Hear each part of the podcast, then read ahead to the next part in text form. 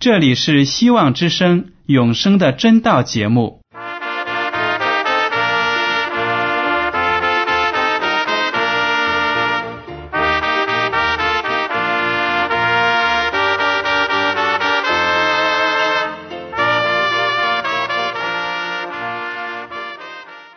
亲爱的听众朋友们，你们好，我是艾德，很高兴今天能和你们在永生的真道这个栏目中见面。耶稣说：“听上帝的话语，并且遵守的人是最有福气的。”所以，艾德现在能够通过电波和你们分享上帝的教导，感到十分快乐。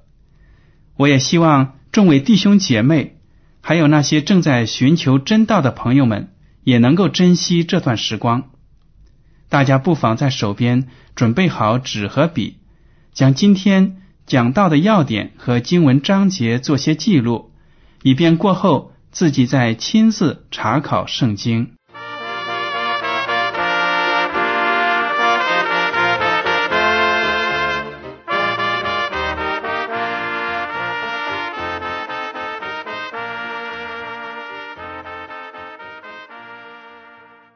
听众朋友们，今天艾德在永生的真道节目里呢，想和您谈论一下天使。我们都知道，我们常常把医院里的护士称为白衣天使，因为他们非常的温柔，而且把自己的关心和治疗带给那些病人，所以呢，他们的行动呢，让大家感到非常的感动，就称他们是。白衣天使，我们也常常把那些在生活中给我们带来帮助和关怀的人称为天使。当我们有急难的时候，有人突然给我们提供一个帮助，解了我们的围，我们就说：“哎呀，你真是我的天使。”那么，在圣经里，天使究竟是什么样的生灵呢？一个基督徒在读圣经的时候。都经常会看到有关天使的故事，所以呢，我们今天就来全面的看一下天使究竟是什么样的生灵，他们的作用和职能是什么呢？好了，我们来看一下第一个问题：我们生活的这个世界里有没有我们看不见的生灵存在呢？我们来看。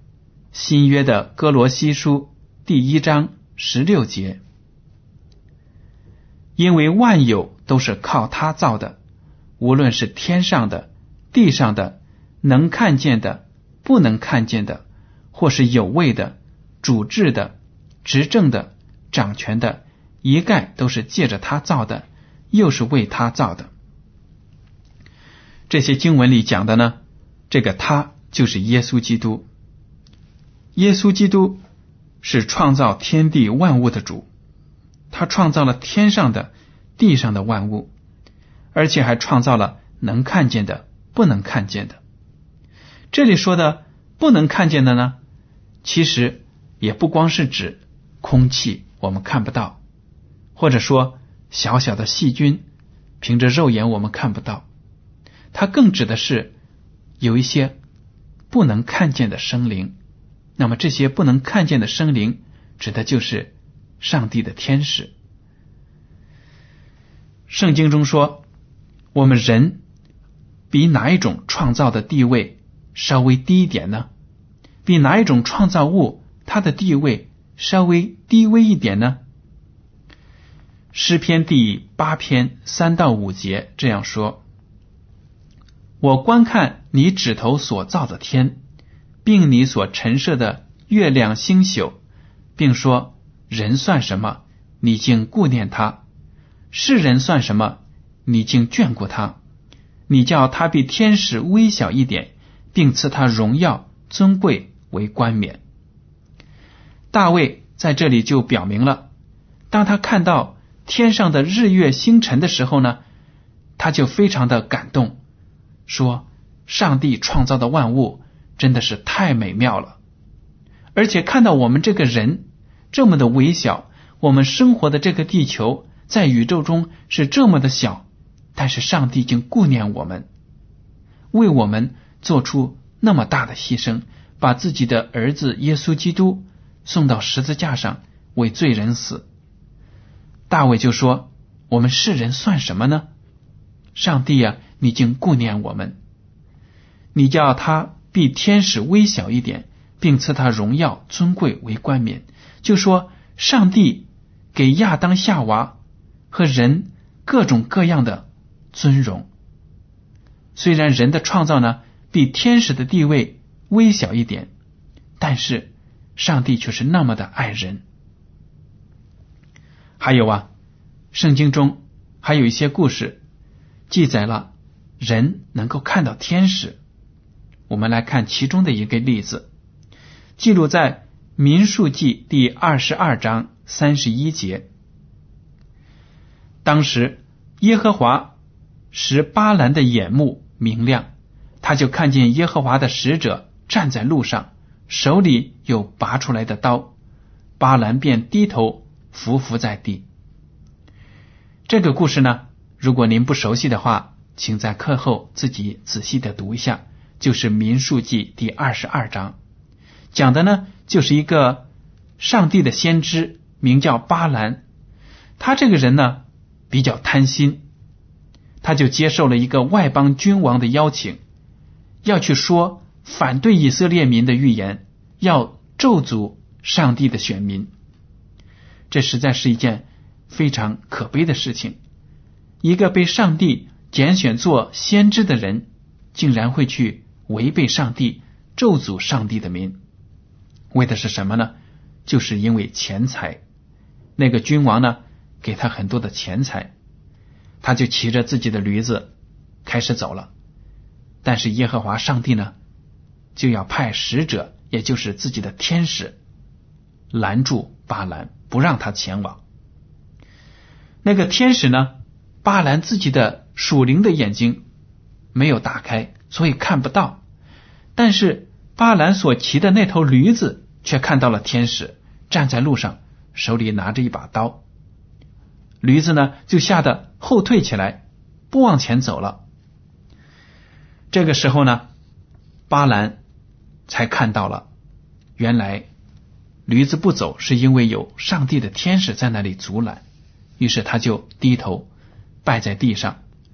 旧约当中啊，还有很多很多的故事，讲到上帝的先知们。与天使打交道，一起谈话。新约的圣经中也有很多讲述天使拯救基督徒的故事，特别是在《使徒行传》里面呢，就讲到天使们帮助门徒们脱离危险。其中一个故事呢，记录在《使徒行传》的第十二章，我们来读一读第十二章《使徒行传》第四到。十六节，希律拿了彼得，收在监里，交付四班兵丁看守，每班四个人，意思要在逾越节后把他提出来，当着百姓办他。于是彼得被囚在监里，教会却为他切切的祷告上帝。希律将要提他出来的前一夜。彼得被两条铁链锁着，睡在两个兵丁当中。看守的人也在门外看守。忽然有主的一个使者站在旁边，屋里有光照耀。天使拍彼得的肋旁，拍醒了他，说：“快快起来！”那铁链就从他手上脱落下来。天使对他说：“束上带子，穿上鞋。”他就那样做。天使又说：“披上外衣，跟着我来。”彼得就出来跟着他，不知道天使所做是真的，只当是见了异象。过了第一层、第二层监牢，就来到临街的铁门，那门自己开了。他们出来，走过一条街，天使便离开他去了。彼得醒悟过来，说：“我现在真知道。”主差遣他的使者救我脱离希律的手和犹太百姓一切所盼望的。想了一想，就往那称呼马可的约翰他母亲玛利亚家去，在那里有好些人聚集祷告。彼得敲外门，有一个使女名叫罗大出来探听，听的是彼得的声音，就欢喜的顾不得开门，跑进去告诉众人说：“彼得站在门外。”他们说：“你是疯了。”使女极力的说：“真是他。”他们说：“必是他的天使。”彼得不住的敲门。他们开了门，看见他，就甚惊奇。这个故事呢，讲的就是希律王把彼得抓起来了，因为他传福音。希律王把他放在一个把守森严的监牢里，就是说，过了逾越节之后呢，把他提出来，当着众百姓的面审判他，判他的刑。经文怎么说呢？教会因为彼得被抓，就为他切切的祷告上帝。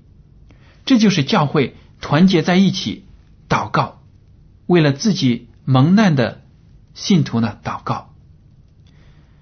正是因为他们祷告的呼求呢，上帝聆听了，满足了他们的心愿。晚上呢，就派天使来到彼得的牢房里，把他的铁链子。解开，让他从那一层一层的铁门里呢走过来，带他到街外面，获得了自由。这些情节呢描写的非常的神奇，那些兵丁们都没有发现，而那些铁门呢都一个个自动的打开了，说明天使的能力是非常的大。当彼得得救的时候呢，他还感觉到。自己好像是在见异象，好像在梦中一样，不敢相信这是真的。大家也可以理解他的心情。如果我们在一个危难的当中碰到了天使来救我们，可能我们也会觉得非常的惊奇。所以呢，当彼得得救之后呢，就来到了那个门徒的家里，在门外面敲门。他知道教会的弟兄姐妹们正在里面为他祷告。当这一家的仆人听到敲门的声的时候呢，就到门口问是谁。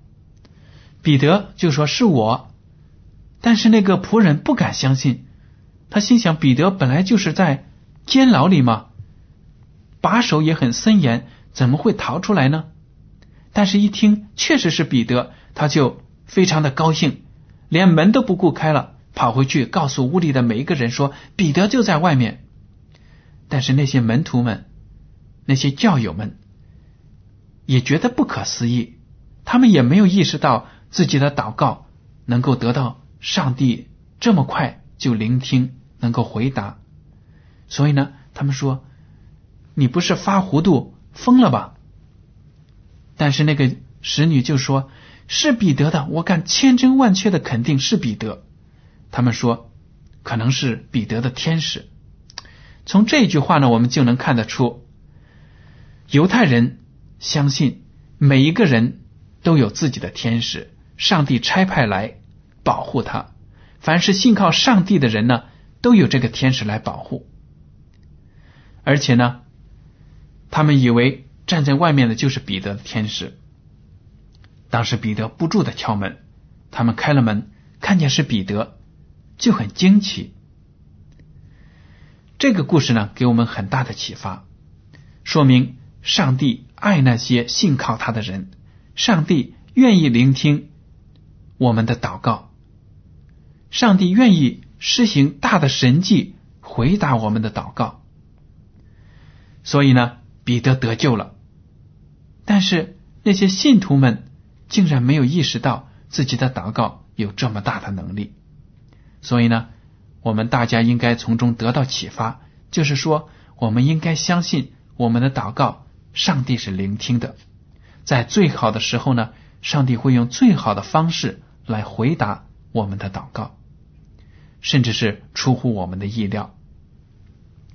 好了，我们在旧约的故事中还能看到，上帝安置了一个天使把守伊甸园的大门。当亚当和夏娃犯罪之后呢，上帝决定罪人不能够永远生活在。这个完美的环境中，就把他逐出了伊甸园。为了防止他们重新回来，上帝就派遣天使在伊甸园的门口把守。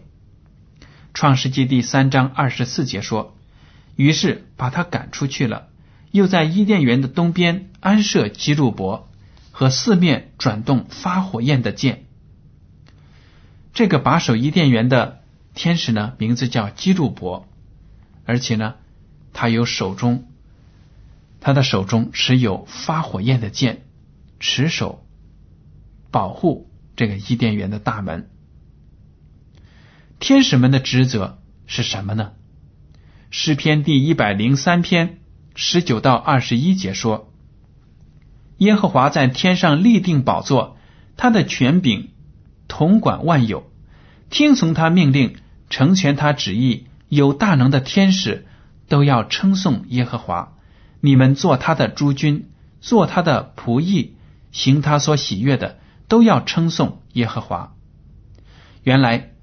天使呢，起初是上帝所创造的，在自己的身边侍奉自己的那些使者，他们也会为人服务，因为上帝的天国呢，为了救罪人，不惜一切的代价，不遗余力的要拯救我们这个世界上的罪人。这些天使呢，就遭到上帝的差遣，往返于地球和天庭之间，传达上帝的信息。拯救上帝的那些信靠上帝的人，所以诗篇第一百零三篇十九到二十一节就说了，在耶和华的宝座周围呢，都有那些听从他的旨意的、听从他的命令的、有大能的天使。希伯来书第一章十四节，天使岂不都是服役的灵，奉差遣？为那将要承受救恩的人效力吗？这里就是说了，天使是一种灵，属灵的生物，他们是服务上帝，遭受上帝的差遣，为那些将要承受救恩的人效力的。所以，只要你和我信靠上帝，我们就能够得到上帝的保护，上帝就会差派一个天使。来到我们的身边，看顾我们。我们在生活中呢，其实也有很多的例子可以证明，天使确确实实是存在于我们中间的。有很多的传道士到非常荒凉偏僻的地方去向那里的部落民族传道。当他们的生命遇到危险的时候呢，就有奇迹出现。有一个故事就说，当当地的土著人。要来攻击他们的时候呢，突然又无缘无故的四散逃走。后来，当他们接受了主，这些传道士问他们，为什么有一个时期他们要来攻击传道士的时候呢，没有把传道士杀死，而是一下子都逃走了？因为这些传道士都是和平的使者，没有武器，没有军队保护他们。但是那些土著人就说了。当我们要进攻你们的时候呢，发现你们周围有穿戴盔甲的人，手里拿着武器保护你们，所以我们就吓跑了。这样的见证呢，在世界各地从古到今都有发生，说明上帝确实是派遣那些属灵的使者来到我们身边保护我们的。只不过呢，有的时候呢，上帝没有开我们。属灵的眼让我们看到他们的存在，但是我们要知道，他们确确实实是存在的，是为上帝还有那些信靠上帝的人效力服务的。那么，一个天使的能力究竟有多大呢？我们来看一下旧约的列王记下第十九章三十五到三十六节。当夜，耶和华的使者出去。在亚述营中杀了十八万五千人。清早有人起来一看，都是死尸了。亚述王西拿基利就拔营回去，住在尼尼微。这里呢，讲述了一个故事，就是亚述帝国的皇帝西拿基利呢，要来攻打以色列民。以色列是非常的微弱的。但是呢，他们恒心的向上帝祈求，要求上帝保护他们。那天夜里，耶和华的一个天使出去，在亚述王的军队当中呢，杀了十八万五千人。一个天使一晚上就能杀死那么多人，可见天使的能力是非常的大的。如果我们身旁有天使保护我们，我们当然就没有什么可怕的了。您说对吗？还有啊，天使执行命令的速度也是非常的快的。但以理书第九章二十到二十三节这样说：“我说话、祷告、承认我的罪和本国之民以色列的罪，为我上帝的圣山，在耶和华我上帝面前恳求。我正祷告的时候。”先前在异象中所见的那位加百列，奉命迅速飞来，约在献晚祭的时候，按手在我身上。他只叫我说：“但以理啊，现在我出来要使你有智慧、有聪明。你出恳求的时候，就发出命令，我来告诉你。因你大蒙眷爱，所以你要思想明白这以下的事和意象。从其他的经文中，我们知道这个天使。加百列是天使长，在上帝的旁边呢，侍奉上帝。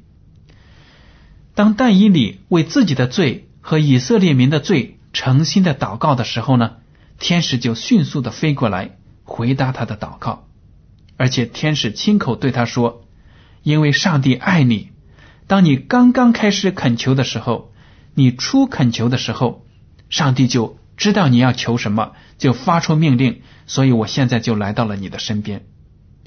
这一切发生的是那么的快，说明上帝是全能的、全知的。在我们开口之前呢，他就知道我们要说的内容。我们的心里刚有一点的意念，他就知道我们想的是什么。而且他差遣天使来为我们服务的时候呢，可以说。不费一点时间，从天庭到地球，眨眼之间就来到了。这就说明了我们祷告的功效是非常大的。上帝能够知道我们祷告的要求，而且呢，在最好的时候会派天使快速来到我们身边为我们服务。这是一个多么美好的应许啊！好了，那么有的人说。虽然我信主这么多年，但是我好像也没有见过天使啊。天使真真正正会在我的生活中出现吗？当然会的。我们来看希伯来书第十三章第二节：不可忘记用爱心接待客旅，因为曾有接待客旅的，不知不觉就接待了天使。这里保罗就写到了：你们做基督徒的。一定要诚心的待人，有远方来的客人呢，你们要好好的接待，因为就有这样的事情发生，就是有的人接待了客旅，等客人走了之后呢，才意识到原来那个人是天使。天使来到我们的生活中呢，要观察我们的生活，把上帝的福气带给我们。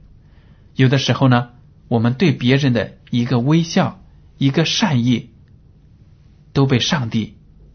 他的天使看到了，甚至呢，那些人有可能就是上帝的天使，扮装成需要我们帮助的人呢，来到我们身边要我们帮助。还有呢，《创世纪》第十九章，大家可以看一看，描述了耶和华的两个天使来到了索多玛，要毁灭这个城。当时呢，亚伯拉罕的侄子罗德正坐在城门口。他看见这两个天使长相与众不同，他就知道了这两个人非同小可，于是呢，就诚恳的邀请他们两个到自己的家中休息一晚上。两个天使呢，就接受了他的好意，到他的家里去，看到罗德真的是上帝眼中的异人，就把上帝要毁灭索多玛、俄摩拉两座城的。警告呢，告诉了罗德，让他们全家赶快逃出城，保住性命。所以呢，我们从这个故事就看得出，当我们接待了天使的时候，上帝的福气也会与我们同在。如果罗德像其他城里的人一样，对天使的到来不闻不问、漠不关心，那么他们肯定也会在这座城里被毁灭了。天使是如何保护那些信靠上帝的人呢？旧约的诗篇第三十四篇六到八节说：“我这困苦人呼求，耶和华便垂听，救我脱离一切患难。耶和华的使者在敬畏他的人四围安营搭救他们。你们要尝尝主恩的滋味，便知道他是美善。投靠他的人有福了。”这是大卫王发自内心的感激。在他的人生旅程当中呢，经历过许多的危险。他在做王的时候呢，也有很多的敌人，包括他自己的儿子攻击他。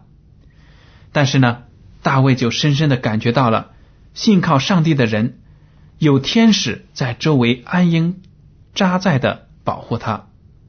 他就呼吁所有的人都来尝一尝主恩的滋味。有的朋友就问了。那么，小孩子有没有自己的天使呢？我是一个信徒，我的儿子那么小，有没有上帝他的使者保护他呢？有的。我们来看马太福音第十八章第十节，耶稣基督说：“你们要小心，不可轻看这小子里的一个。我告诉你们，他们的使者在天上常见我天父的面。”原来呢，连小孩子都有自己的。护卫天使经常呢往来于地球和天庭之间，把小孩子的发展情况啊告诉上帝，让上帝赐福给他们。这是一个多么美妙的事情啊！所以，我们信靠上帝的人就应该有这样的信心，知道呢，上帝看顾我们家里的每一个人，看顾我们的一举一动。在我们生活中发生的一切都有上帝的美意，不管我们遭遇什么样的苦难，上帝的天使都站在我们的旁边，聆听我们的祷告，提携我们，给我们随时的帮助。好了，听众朋友们，今天的永生的真道节目呢，到此就结束了。您如果对今天的讲题或者今天的这个栏目有什么建议呢，就请写信给我。我的通讯地址是香港九龙中央邮政总局信箱七零九八二号，请署名给爱德。如果您在来信中要求得到免费的圣经，我们也可以满足您的要求。好了，愿上帝赐福你们，再见。